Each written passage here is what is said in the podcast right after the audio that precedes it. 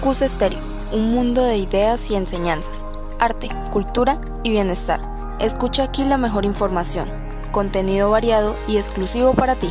Realizado y dirigido por jóvenes con propuestas innovadoras. Escucha emisora CUS Estéreo, ya que cualquier cosa que te ayude a abrir tu mente a la prosperidad vale la pena. No te pierdas nuestras emisiones diarias, todo aquí en CUS Estéreo, tu emisora favorita.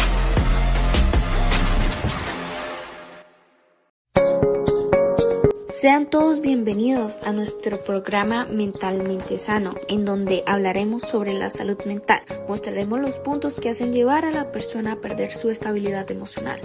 Haremos entrevistas con estudiantes, profesores, padres de familia y psicólogos. Transmitido por la emisora CUS Estéreo, dirigido por María Alejandra Quintanilla, Alejandro Díaz, David Romero y Angie Pinzón.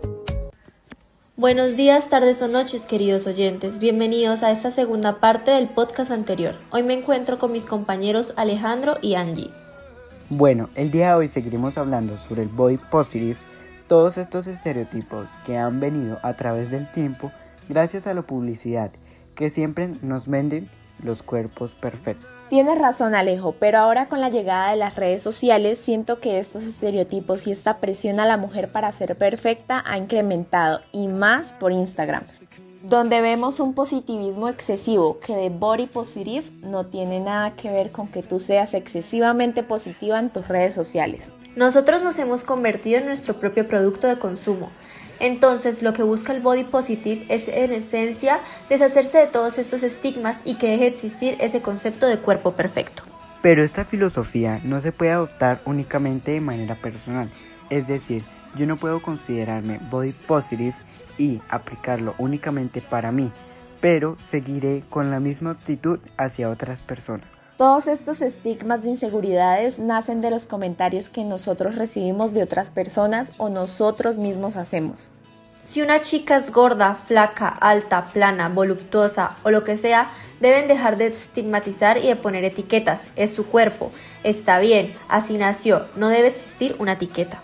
Tanto como la positividad como la opresión corporal implican intencionalidad, esto quiere decir que la lucha del boy positive viene con muchos problemas de fondo y asimismo apunta hacia varias direcciones. Entre ellos tenemos la problemática social y política que nos afecta a todos.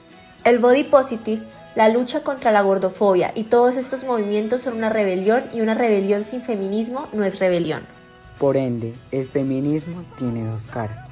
La cara donde se apoyan y hacen valer sus derechos, exclaman por esa libertad y forman una rebelión la otra donde se juzgan, se discriminan por el simple hecho de que tienen un cuerpo diferente y no cumplen esos estereotipos.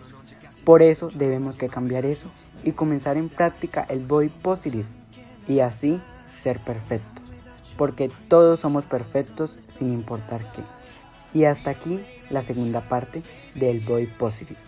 Esperamos que haya sido de ayuda y los esperamos la próxima semana. Te invitamos para que visites el vivero en el Colegio Universitario Socorro y así puedas despejar tu mente en este hermoso lugar. También podrás contribuir a cuidar esas pequeñas plantas que se encuentran ahí. Recuerda que la salud mental y el medio ambiente van de la mano. Esto fue Mentalmente Sano. Esperamos que te haya gustado este programa. Si tienes alguna duda, haznosla saber en sanomentalmente.gmail.com o por medio de un mensaje a través de la plataforma de Anchor.